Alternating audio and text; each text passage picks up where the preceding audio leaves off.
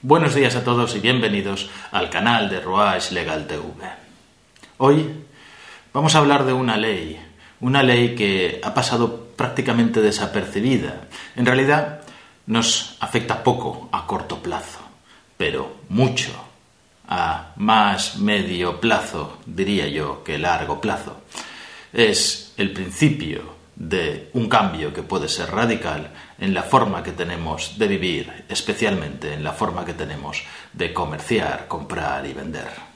Es la Ley 7-2020 de 13 de noviembre para la transformación digital de las entidades financieras. Hablamos de criptomonedas. Conocemos al Bitcoin como la más conocida de todas, pero en realidad hay muchísimas. Esta es la lista. Bitcoin, Bitcoin Cash, Tether, Ethereum. Y además, aunque muchos de nosotros no sepamos utilizarlas, de hecho las transacciones financieras en este tipo de monedas ya son muy importantes. En un solo día, y este gráfico se refiere al 8 de mayo de 2020, se hicieron transacciones financieras de compra y venta, volumen de compras en millones de dólares, por ejemplo, en Tether, y eso sorprende porque no es Bitcoin, de 56 millones de dólares. En Bitcoin de 44 millones de dólares en un solo día. Multiplicar por 365 y veréis todo el dinero que se mueve en un año. Muchísimo dinero. Miles de millones. Este mercado de transacciones es así imparable. Pero no nos confundamos. Esto es moneda virtual, no es dinero electrónico no es lo tradicional, es una moneda que no existe de manera física. Para que nos entendamos y os lo explique un poco de otra manera, anteriormente todo era dinero, dinero, papel, moneda, papel, ibas al banco, dabas, cogías, etc. Luego vino eh, la tarjeta de crédito, que representaba que tenías un cierto crédito para gastar, se hacía con bacalaeras, ahora se hace con unos terminales, terminales telemáticos, y también tienes cosas como Bizum, que sirven de monedero, el monedero virtual de cualquier banco y hacer intercambios rápidos de pequeñas cantidades de dinero. Pero todo esto va relacionado a una cuenta bancaria. Todo esto pertenece y lo gestiona un banco. Todos los movimientos que tú haces se reflejan en tu cuenta bancaria. Las cuentas bancarias y los bancos están controlados por el Banco Central de cada uno de los países, que es el que da estos permisos financieros para que alguien sea banco y pueda manejar este tipo de cuestiones y es el que maneja las monedas. En cambio, la moneda virtual no tiene banco, no depende de ningún banco, no está controlada tampoco por ningún banco ni en consecuencia por ningún Estado. Es además totalmente anónima, se identifica por códigos, por códigos más o menos seguros que identifican la moneda. Y la transacción, cada transacción tiene un código identificativo, pero está fuera de lo que es el círculo normal y tradicional y por eso es innovador, por eso es nuevo y por eso los bancos y los estados están tan, tan preocupados por ese tipo de moneda y ese tipo de comercio que es un comercio creciente. La primera que nació fue el Bitcoin en 2009 y han aparecido todas estas otras monedas que os he dicho y probablemente otras más que van a aparecer y a los estados no les gusta porque pierden el control de un instrumento financiero que es muy importante. La política monetaria, la política financiera de un estado en la comunidad europea, fijaros, el Banco Central Europeo. Esta ley es el principio del cambio, esta ley es la adaptación de los bancos a este tipo de moneda virtual, a este cambio de mercado virtual, pero con diferencias que veremos.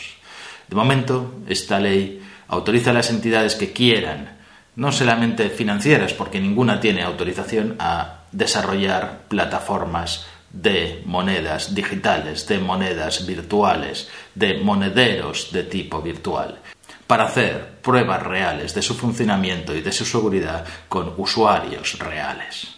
Por eso todavía no te va a afectar, pero es el primer paso de un cambio radical en nuestra forma de comerciar.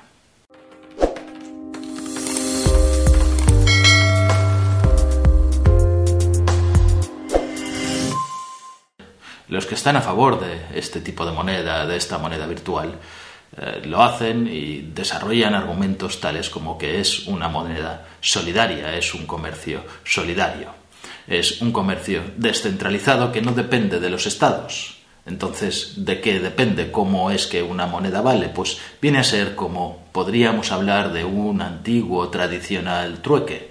La moneda, ¿por qué surge? Porque es algo que sirve ya no para decir cambio manzanas por peras, eh, sino que sirve para mm, cambiarla por lo que tú quieras. Y esto es lo mismo. Sirve para cambiarlo por lo que tú quieras, pero sin que nadie te diga lo que vale, sino que vale lo que el mercado, lo que los usuarios, lo que la gente que utiliza esta moneda dice que vale.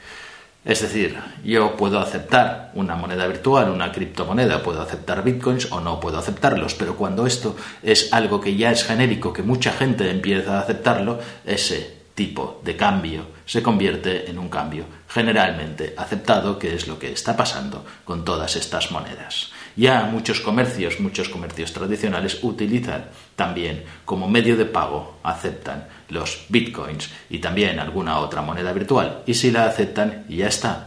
Es lo mismo que si tú tienes dólares en monedas, pues probablemente eh, podrás ir casi por todo el mundo y en todo el mundo te aceptarán los dólares. Pero si tienes bolívares, tienes moneda venezolana, probablemente no puedas hacer nada con ella. No te la acepten en ningún sitio, por tanto, el mercado depende de la aceptación de esa moneda virtual o también incluso la tradicional. En contra, aunque esto también puede ser un argumento que sea a favor, es que una vez realizada una transacción no se puede deshacer de ninguna de las maneras. Esto es una ventaja, una seguridad, una vez has cobrado, ya has cobrado, pero también es una desventaja desde el punto de vista de que lo que hayas comprado no vas a poder devolver, no vas a poder decir devuelvo el dinero, no te pago porque ya está hecho. Entonces hay una cierta inseguridad hacia el consumidor, pero principalmente los que están en contra son los estados y también personalmente podemos estarlo muchos de nosotros porque la moneda es anónima.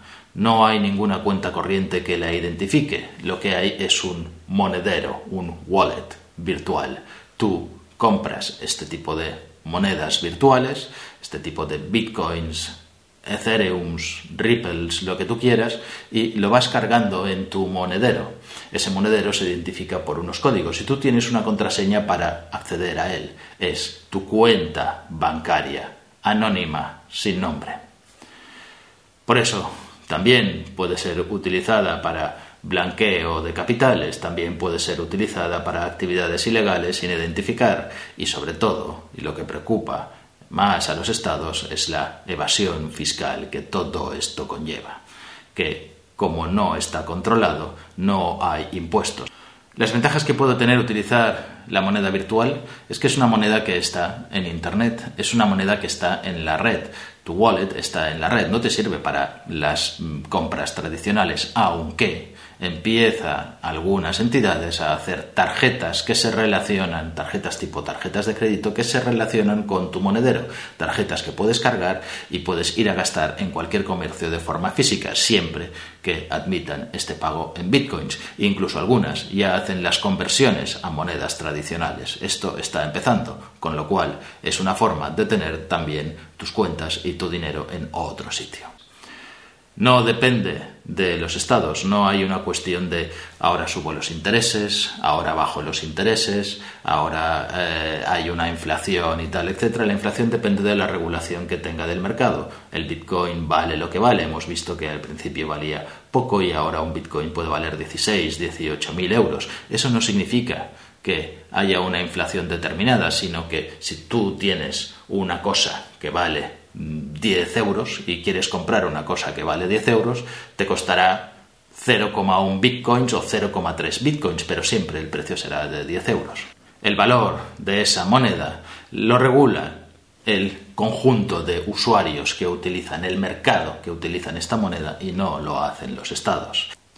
Es rápido, es transparente, es portable, tiene una portabilidad total. Tú no puedes cruzar la frontera con más de 10.000 euros porque es un delito, pero el e-wallet es mundial. No hace falta cruzar nada, está en la nube, está en todo el mundo y es utilizable en todo el mundo sin necesidad de llevar nada de nada, sin necesidad de pasar ningún control si quieres hacer una transferencia a otra cuenta que sea de otro estado distinto.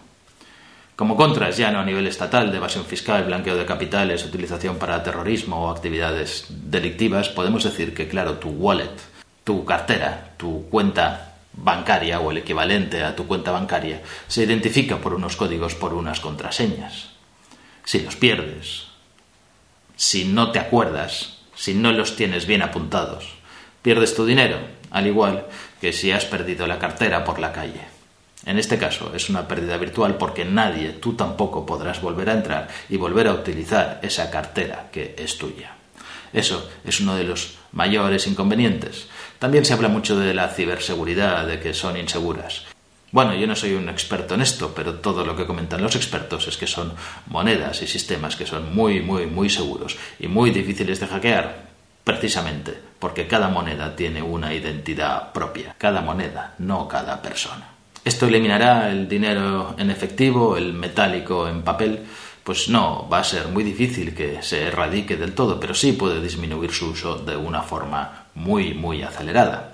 No podrá ser porque eh, habrá gente, muchos de vosotros, que no entendamos bien esto de la moneda virtual, que tengamos problemas de confianza con, con, esta moneda virtual. Un dinero que está en Internet pero que en ningún sitio dice que es mío, pues va a generar determinados problemas.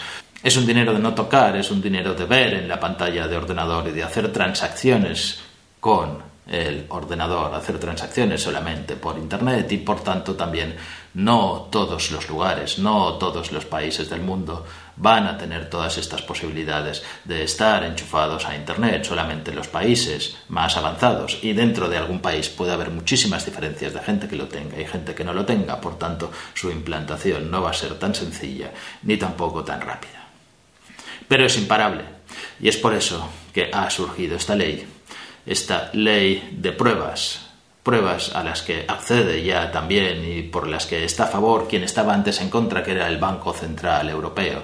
¿Por qué? Porque antes cómo se generaba el dinero, cómo se hacen todos estos préstamos de dinero que no existe, de miles de millones que no existe, es que se dan créditos, créditos que son dinero que físicamente no tiene un soporte, un soporte real, físico, pues simplemente se imprime, pero se pone una cifra en el Banco Central Europeo y entonces los bancos dicen a mí dame este, a mí dame este, a mí dame este y entonces va generándose el crédito poniendo una cifra, pero dentro del sistema financiero, dentro del sistema bancario. Solamente los bancos son los que generan y distribuyen todo este tipo de dinero, las entidades financieras. Esto generará probablemente un nivel de confianza controlado por los bancos centrales o controlado por todas las otras entidades financieras que van a hacer pruebas con monedas virtuales para que éstas se puedan acabar utilizando.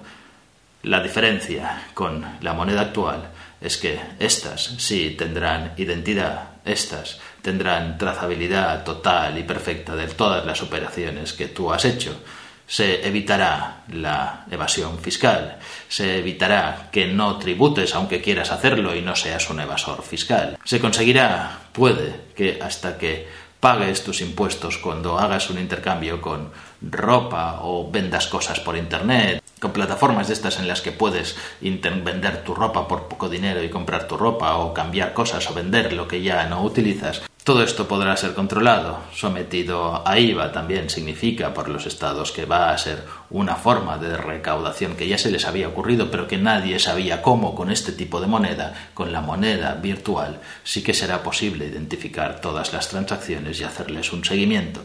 Así que aquí están las pruebas para empezar a hacer que la criptomoneda sea una moneda alternativa a la moneda normal, habitual de los estados y bajo el control de los estados.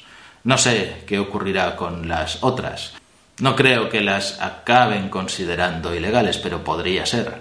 Podría ser que dentro de unos años, quizá no tantos, el que utilice monedas que no están bajo este tipo de control sea un sospechoso evasor de impuestos, aunque sea perfectamente legal que las tenga y que las utilice. Tendremos todos los ciudadanos que adaptarnos a este cambio, todas las empresas y las pymes que adaptarse a este cambio y empezar a pensar que la moneda virtual y la criptomoneda regulada por el Estado o no regulada por el Estado, dependiente de un banco central o no dependiente de un banco central, es el futuro cercano de las transacciones domésticas y comerciales. Si te ha gustado el vídeo, suscríbete, dale al like, dale a la campanilla para recibir notificaciones de los nuevos vídeos y pon tus comentarios. Seguro que serán de interés para todo el mundo.